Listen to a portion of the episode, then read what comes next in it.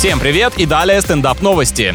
В США странная собака предпочитает есть только плоскую еду. Почему сразу странная? Может это новая система питания? Сейчас все дико прогрессивные, даже животные. Питомец не начинает трапезу, пока корм в миске не будет иметь идеально ровную поверхность. На лицо обсессивно-компульсивное расстройство. Пора специалисту показать, а то бедняга скоро по сто раз на дню будет проверять, хорошо ли закопала палочку или нет, на месте ли ошейник, поводок, хозяин.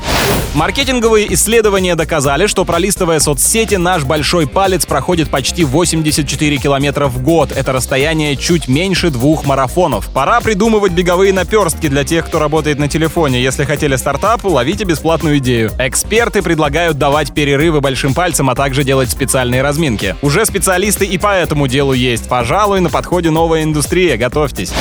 С вами был Андрей Фролов. Больше новостей на energyfm.ru.